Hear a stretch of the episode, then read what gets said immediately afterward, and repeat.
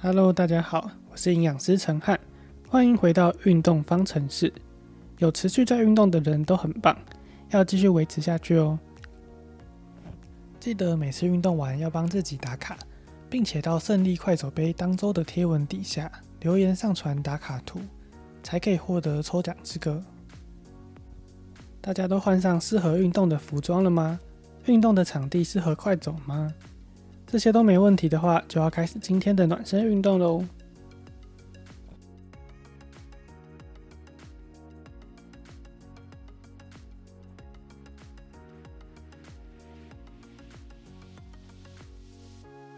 暖身运动开始喽！记得保持正确走路姿势，眼睛要直视前方，下巴平行于地面，肩膀要放松，身体要站直。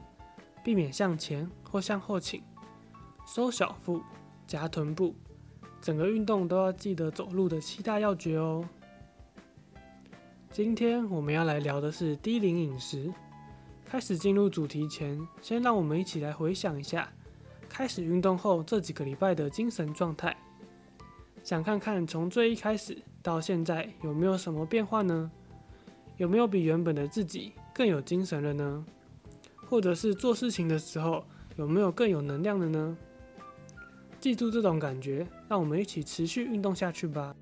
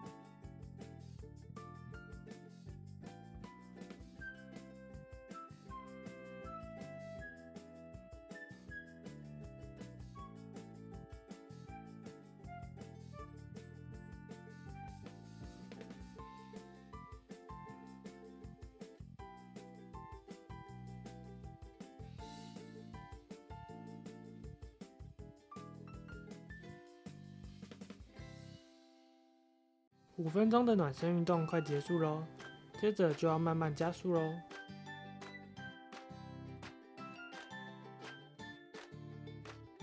接下来要开始快走喽，慢慢把速度增加到自觉运动量表的十二到十三分，也要记得搭配呼吸控制，用鼻子吸气，嘴巴吐气，大约每走四步是吸气，再走四步是吐气。可以依照每个人的步伐、速度来做调整哦，看怎么样的配合是最舒服的。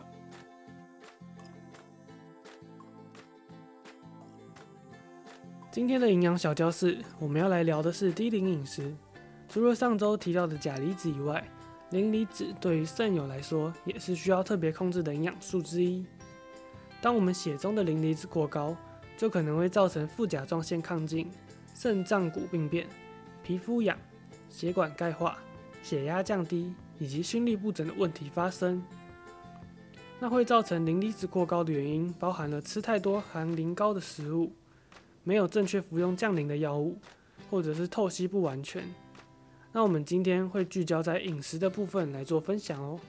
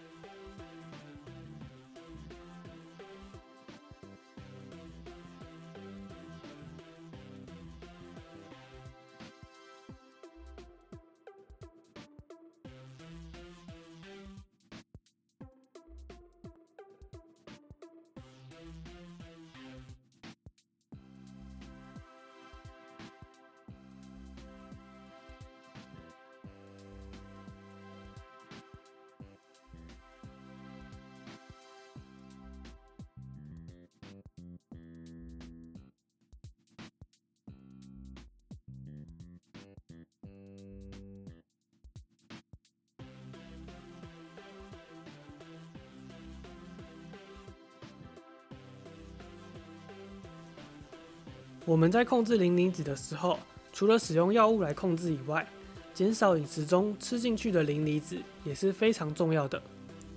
常见的高磷食物有全谷类里面的糙米、胚芽米；内脏类、豆类里面的红豆、绿豆、花豆；还有坚果类里面的花生、腰果、开心果。另外还有蛋黄，这些都是含磷量比较高的食物，饮食中要尽量去避免哦。那除了刚刚提到的高磷食物以外，我们的饮食最好要以天然食物为主，尽量减少加工食品。像是加工肉品、微波食品、泡面、糕饼这些的食物，这些加工食品通常含有比较多的磷离子，饮食中要尽量少吃，才不会吃到过多的磷离子哦。最后，我们再提醒一点，天气慢慢变冷之后，大家可能会想要吃个热乎乎的火锅，要记得火锅的汤尽量不要喝，因为火锅的汤里面藏有很高含量的钠、钾、磷。那这些都是对于肾友来说是非常不适合的。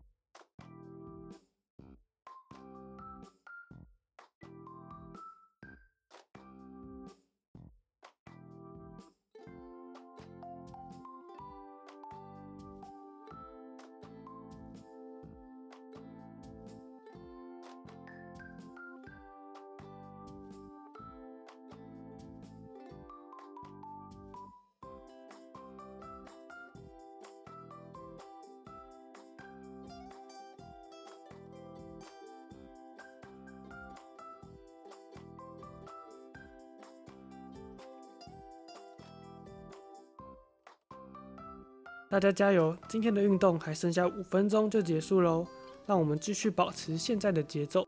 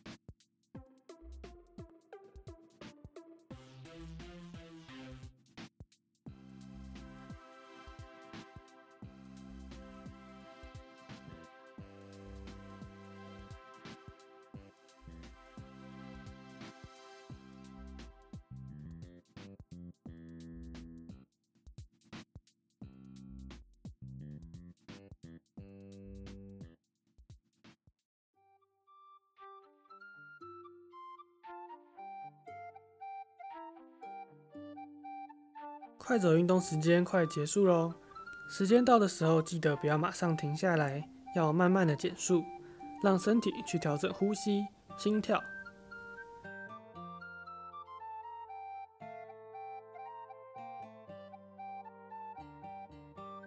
恭喜大家完成今天的挑战，让我们再慢慢走五分钟，让呼吸、心跳都恢复到平稳的状态。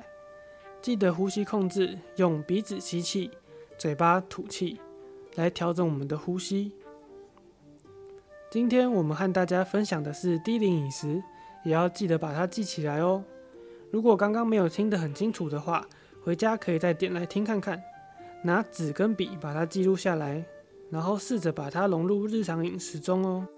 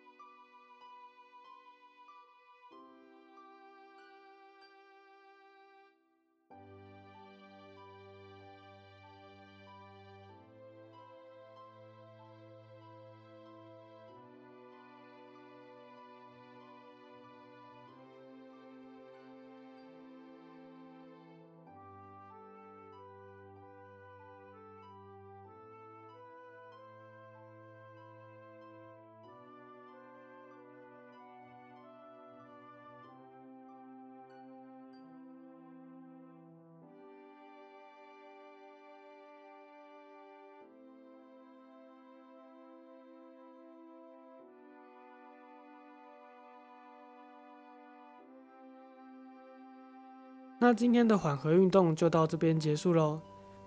腰带记得找个地方进行伸展，让紧绷的肌肉可以得到适当的舒缓，并帮助我们身体的修复。那我们就下次见喽。